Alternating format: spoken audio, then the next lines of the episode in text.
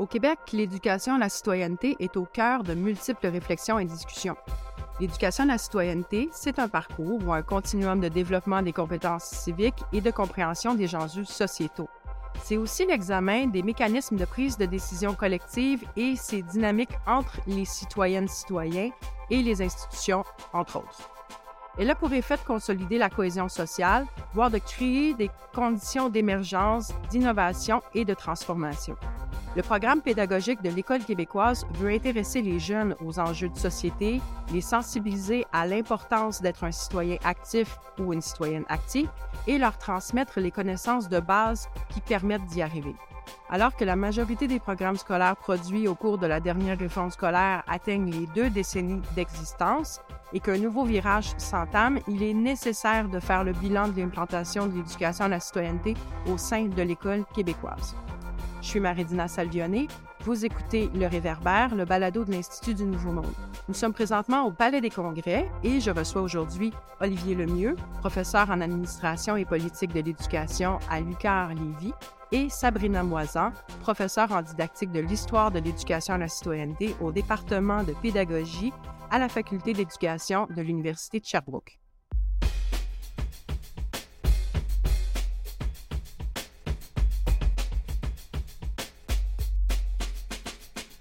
Olivier Lemieux, bonjour. Bonjour. Vous êtes professeur en administration et politique de l'éducation et vos intérêts de recherche s'inscrivent principalement dans les champs d'analyse politique de l'éducation et de l'histoire de l'éducation au Québec. Avec Sabrina Moisan, vous avez récemment produit un bilan d'éducation à la citoyenneté dans les programmes scolaires québécois. Alors, ma première question, quels étaient les objectifs de ce travail de recherche? Et puis, parlez-nous un peu du contexte aussi dans lequel ça a été euh, produit. Oui, alors, euh, Sabrina et moi, en fait, on travaille sur un, projet de recherche sur le développement de la pensée politique des élèves au secondaire. Et donc, dans, le contexte de ce projet-là, euh, on discutait, on réfléchissait ensemble souvent sur un certain nombre d'enjeux euh, qui touchent l'éducation à la citoyenneté ou encore l'éducation à la démocratie. Et il faut se retrouver dans le contexte. On est ici en 2020 à peu près.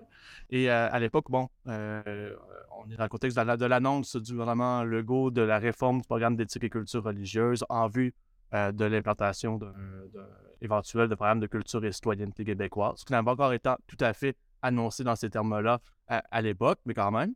Et ensuite, dans le contexte du début de la pandémie, où on observait un certain nombre de, phénomènes que les chercheurs souvent connaissaient déjà, chercheuses et chercheurs connaissaient déjà, par exemple, euh, une prolifération des complotistes euh, dans, dans, la société, euh, également une prolifération de fausses nouvelles, etc. Et à ce moment-là, on s'est dit, bon, ben, il, nous semble que l'éducation à la citoyenneté, telle qu'elle avait été réfléchie depuis une vingtaine d'années au Québec, donc dans l'implantation de, la dernière réforme qu'on connaît aujourd'hui sous le nom de renouveau pédagogique, eh bien, devait viser un peu à, à, prémunir nos, nos, citoyens, nos citoyennes au Québec euh, à l'égard de ces fausses nouvelles, de également de, ces idées-là, davantage de développer leurs habiletés politiques, euh, citoyennes, euh, leur réflexion critique aussi. Et donc, maintenant qu'on en arrive à deux décennies d'implantation, en quelque sorte, où en sommes-nous?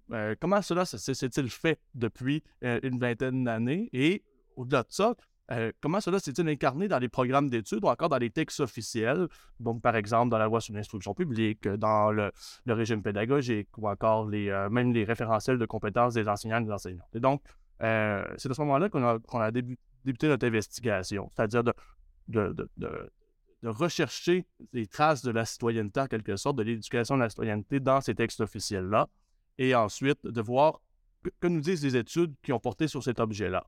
Et puis le bilan, tout ça? En fait, le bilan, c'est que un bilan assez mitigé, je vous dirais. Euh, donc, il y, a, des initiatives qui ont été mises en place depuis une vingtaine d'années.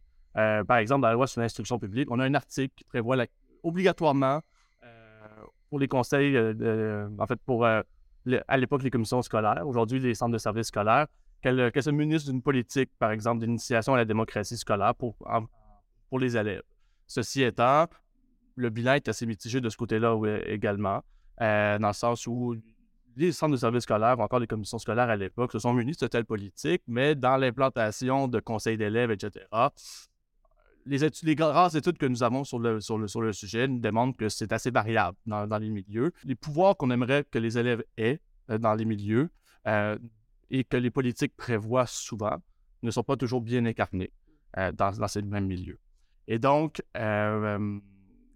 donc, ça, c'est pour ce, type de texte-là. Euh, mais également, dans, par exemple, le, programme de formation de l'École québécoise, euh, qui est comme le curriculum là, prévu pour le primaire et le secondaire, euh, on observe quand même un domaine général de formation qui, porte sur le vivre ensemble et la citoyenneté, des compétences transversales qui, touchent de près la citoyenneté, ou encore même des programmes d'études comme celui d'histoire et éducation à la citoyenneté, où on devait se livrer à ce type d'éducation-là.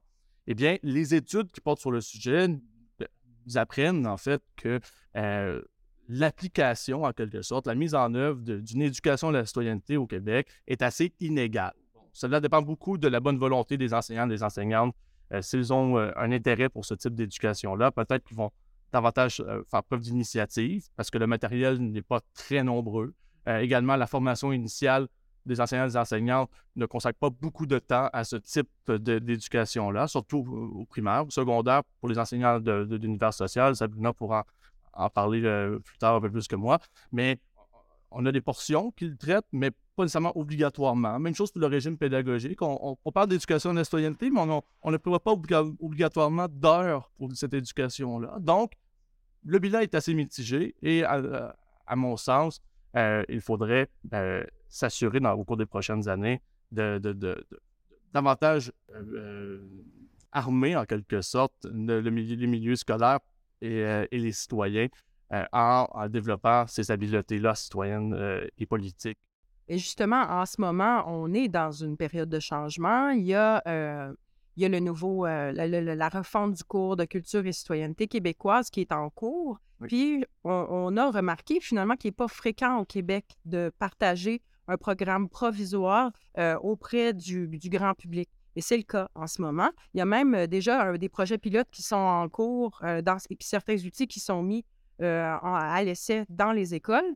Donc, selon vous, quelles seraient les meilleures pratiques pour contribuer, pour, faire contribuer les parties prenantes dans l'élaboration d'un programme comme celui-là? Bien, c'est sûr que dans le meilleur des mondes, on, veut que les, différents acteurs scolaires, scolaires qui s'intéressent de près ou un peu plus de loin à l'objet euh, d'études, en quelque sorte, ou encore à l'objet euh, disciplinaire. Donc, dans ce cas-ci, de, programme de culture et soigneté québécoise, on aimerait qu'il soit partie prenante de A à Z dans le processus d'élaboration puis de mise en œuvre. Euh, ceci étant, on sait que c'est plus vrai que le ministère aujourd'hui peut, en vase clos, élaborer des programmes. Il consulte abondamment toutes sortes d'acteurs à l'interne ou à l'externe, donc à travers des comités de toutes sortes. Et par exemple, au début, lorsqu'ils ont mis en place l'initiative au départ là, euh, de réformer le programme d'éthique et culture religieuse, il y a eu une vaste consultation quand même qui a été faite. On appelle à la mémoire, par exemple, des sondages. Euh, ceci étant, euh, à l'heure actuelle, comme vous l'avez mentionné, on en a une étape un peu, plus d'expérimentation de certains nombres de décisions qui ont été prises. par exemple, on parle de, de, programmes de culture, de et citoyenneté québécoise, très axés sur une compétence en éthique, également les compétences sociologiques en quelque sorte. Et donc, où en sommes-nous? Eh bien, oui, le ministère a présenté, euh, je dirais c'est assez inusuel quasiment, là, a présenté d'avance un programme provisoire. Euh, dans les réformes passées, il va rare que le, ministère présente un programme provisoire à des acteurs, par exemple les maisons d'édition pour la préparation de matériel didactique, etc., ou des enseignants, des enseignantes qui prennent part à des projets pilotes comme, euh, comme, comme, ceux qu'on expérimente à l'heure actuelle dans les écoles québécoises. Ce qui est assez assez rare, par contre, euh, c'est qu'il affiche de, ce programme-là euh, sur son site Internet, par exemple, où les gens peuvent le consulter, la population en général. Quelqu'un de cynique pourrait dire que, bon, euh, le, gouvernement voulait, pour les dernières élections, pouvoir dire nous, nous avons un programme qui est en cours, promesse pas réalisée, mais pas très mmh. loin. Quelqu'un de plus optimiste pourrait dire que c'est un, un, exemple de transparence de la part de notre gouvernement.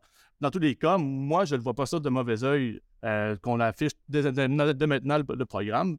Euh, pourquoi? Parce qu'on sait des fois que le programme est presque terminé et c'est là que les, acteurs en prennent connaissance et que c'est à ce moment-là que des controverses émergent. Et lorsque le programme est presque terminé, on, préfère parfois que les controverses arrivent un peu plus tôt, euh, en quelque sorte, que les gens puissent réagir alors que le programme est en, cours d'élaboration, en quelque sorte, et, et, donc pouvoir réagir aux commentaires et modifier si on estime que les commentaires sont pertinents. Euh, donc voilà. Pour les projets de pilote, eh bien, ce sont des projets pilotes. Donc, euh, il faut dire que le, programme est en cours d'élaboration pour être modifié à la vue des, résultats qu'on aura des projets pilotes à l'heure actuelle. Mais pour moi, euh, le fait que, l'on affiche ce programme-là alors qu'on est en train de faire des projets pilotes, c'est heureux. on n'a pas à faire, à faire des projets pilotes en, cachette, en quelque sorte. Non, pour moi, c'est de la transparence. C'est des bonnes pratiques qu'on observe. Ben, Ravi d'entendre ça. Olivier Lemieux, je le rappelle, vous êtes euh, professeur en administration et politique de l'éducation à l'UQAR Lévis et co-auteur de ce bilan de l'éducation à la citoyenneté au Québec. Je vous remercie pour votre participation. Merci pour l'invitation.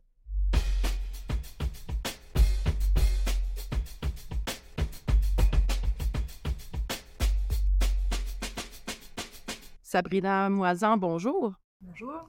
Vous êtes professeur au département de pédagogie à la faculté d'éducation de l'Université de Sherbrooke et puis vous avez euh, pris part à la production de ce bilan. Vos intérêts sont tournés entre autres vers l'enseignement de l'histoire et de l'éducation à la citoyenneté, mais aussi sur la mémoire collective et l'enseignement des thèmes sensibles, dont le génocide. Comment l'analyse qui était destinée à ce bilan vient-elle s'inscrire dans votre parcours puis vos recherches? Euh, bien, l'éducation à la citoyenneté fait partie de, mes objets de recherche depuis toujours. C'est un peu le, fil rouge qui traverse les différents projets de, recherche que je mène, mais toujours plus spécifiquement euh, sur l'enseignement de l'histoire. Et donc, je peut-être, euh, je pense que c'est important de s'arrêter sur qu'est-ce qu'on entend par citoyenneté hein, quand on parle d'éducation à la citoyenneté. Et le bilan qu'on a fait avec Olivier Lemieux le fait bien ressortir le fait que euh, il peut y coexister différentes euh, représentations, conceptions ou définitions de la citoyenneté. Donc, dans mon cas, euh, pour moi, je, le comprends vraiment comme un projet de, vivre ensemble en démocratie, un projet critique et orienté vers la justice sociale. Donc, tous mes projets de recherche ont un peu cette couleur-là. et depuis une dizaine d'années, je, m'intéresse particulièrement aux pratiques d'enseignement, aux pratiques des enseignants d'histoire. Donc, je fais de l'observation en classe et euh, j'ai observé plus spécifiquement un chapitre sur l'enseignement euh, de l'histoire des mouvements sociaux pour euh, la reconnaissance des droits et libertés, que ce soit les mouvements féministes, antiracistes ou la décolonisation. Et suite à ces, heures d'observation-là, je me suis, ben, les, résultats ont montré que dans le discours des enseignants, mais aussi dans le matériel pédagogique, le changement est surtout attribué au gouvernement plutôt qu'à la société civile ou aux groupes sociaux, par exemple, que les enseignants présentent l'histoire de l'humanité de façon plutôt déterministe ou évolutionniste, comme si on était dans des phases et que nécessairement le présent est meilleur. Et donc, dans cette histoire de lutte pour les droits, c'est comme si on, présente les luttes comme si elles étaient terminées. Donc, euh, comme si hein, on n'a plus à se battre pour euh, défendre les droits. Euh, et ces deux éléments-là ensemble, ou les trois éléments, tendent à alimenter un certain cynisme, hein, parce qu'on sent que ben, les individus n'ont pas de pouvoir d'agir. de toute façon, les dés sont, sont joués. Sont jetés. Et donc, euh, cet état de la situation-là s'explique en partie dans le discours des enseignants par les prescriptions. Et là, je reviens donc au début de la, question, euh, parce que les, ce, qui est, ce, qui est, demandé aux enseignants détermine en très grande partie ce qu'ils vont enseigner, le matériel qui est à leur disposition aussi. Et donc, avec Olivier, on se disait, ben, retournons voir, faisons ce bilan-là pour voir comme qu'est-ce qui est prescrit finalement en termes d'éducation à la citoyenneté? Euh, qu'est-ce qu'on a comme euh, orientation dans, les différents documents? Justement, par rapport à cette analyse-là, quels seraient les éléments clés à garder en tête pour assurer le développement puis la pérennité des enseignants euh, en éducation à la citoyenneté? mais ce, qui, est à garder à l'esprit, parce que Olivier vient de, le mentionner, les résultats sont quand même assez mitigés. C'est-à-dire que la représentation de la citoyenneté, elle est bien présente, effectivement, puis c'est une bonne chose. Elle est, là à différents endroits, ce qui fait que les enseignants ont euh, plusieurs prises s'ils décident euh, de, d'enseigner plus spécifiquement l'éducation à la citoyenneté, ils ont plusieurs éléments pour justifier ce choix-là. Mais comme ce sont, euh, c'est pas évalué, il n'y a pas de suivi fait au niveau de l'éducation à la citoyenneté, bien, euh, on voit que les enseignants ont tendance à, délaisser un, petit peu euh, cet aspect-là. Pas tous les enseignants, évidemment, là, mais euh, c'est ça. Donc, l'éducation à la citoyenneté est très présente dans les programmes, dans ce qu'on appelle le, programme de formation de l'École québécoise, euh, où on a les, programmes des différentes matières scolaires. On, retrouve des éléments à plusieurs endroits, mais euh, c'est toujours très simple ce qui est écrit. Il n'y a, pas de définition, par exemple. On va parler des valeurs démocratiques, mais on ne les nomme pas. Euh, on va parler de, d'implication euh, sociale ou politique, mais on ne va pas nécessairement donner d'exemple. Et euh, de la même façon, on, encourage un enseignement qui vise le développement des compétences citoyennes sans donner nécessairement d'informations sur les approches. Et là, on va se dire, ben, peut-être que c'est à la formation des maîtres qu'on doit faire ce travail-là. Donc ça, ça serait un moyen pour pérenniser effectivement, donc de, de faire en sorte que la formation des maîtres à l'université euh, donne une place euh, à cette éducation à, la citoyenneté-là, ce qui n'est pas le cas en ce moment. Et comme on le rappelait, euh, Olivier le rappelait tout à l'heure, ce n'est pas très explicite dans le nouveau référentiel de compétences professionnelles pour enseignants, la nécessité de former à la citoyenneté. Mmh. Donc ça, c'est un enjeu. Puis plus spécifiquement pour euh, le domaine de l'univers social, où on trouve l'histoire, la géographie, euh, l'éducation financière, le monde contemporain, on se rend compte que depuis les dernières euh, dix ans, peut-être dix années, il y a eu plusieurs changements ad hoc. Hein. On, a, on a fait des ajustements dans les programmes et ça, ça, soulève quelques, quelques inquiétudes. Par exemple, dans le programme de premier cycle d'histoire et éducation à la citoyenneté, il y avait, euh, il y a une troisième compétence qui est euh, construire euh, sa conscience citoyenne à l'aide de l'histoire, où là, on, doit étudier les, principes de la démocratie, les valeurs, le rôle de l'individu dans la société. Mais cette compétence-là n'est pas évaluée. Donc, souvent, les enseignants manquent de temps et vont plutôt laisser tomber cette compétence-là puisqu'elle n'est pas évaluée on avait un cours de monde contemporain qui est destiné à l'étude des grands enjeux contemporains de façon très critique, donc voir vraiment les enjeux sociaux majeurs, macro, euh, la répartition de la richesse, euh, le, développement euh, économique versus l'environnement, la protection de l'environnement. Donc, on a vraiment beaucoup de, beaucoup de grands enjeux là. Ce cours-là a été coupé de 50% pour faire une place à un nouveau cours d'éducation financière qui était très demandé apparemment euh, par différents acteurs. Mais euh, quand on fait l'analyse de, ce nouveau cours-là, on s'aperçoit que l'éducation à la citoyenneté est très minimale et que c'est même euh, une vision plutôt capitaliste, individualiste là, de, de, la citoyenneté qui est privilégiée dans le cours. Donc ça, c'est une perte quand même importante. Et en 2018, on a eu un nouveau cours d'histoire du Québec et du Canada qui, auparavant, avait la compétence d'éducation à la citoyenneté, ça avait fait un grand débat public. Et donc, avec le nouveau programme, on a retiré cette compétence d'éducation à la citoyenneté, ce qui euh, me fait dire que, grosso modo, on semble au gouvernement, en tout cas, avoir pris la décision de retirer euh, lentement, hein, tranquillement, pas vite, on a retiré le mandat d'éducation à la citoyenneté euh, des, des matières scolaires du domaine de, de l'univers social. Et ça, à mon avis, c'est un problème si ça va pas ailleurs, en tout cas. Il semble y avoir un certain désengagement.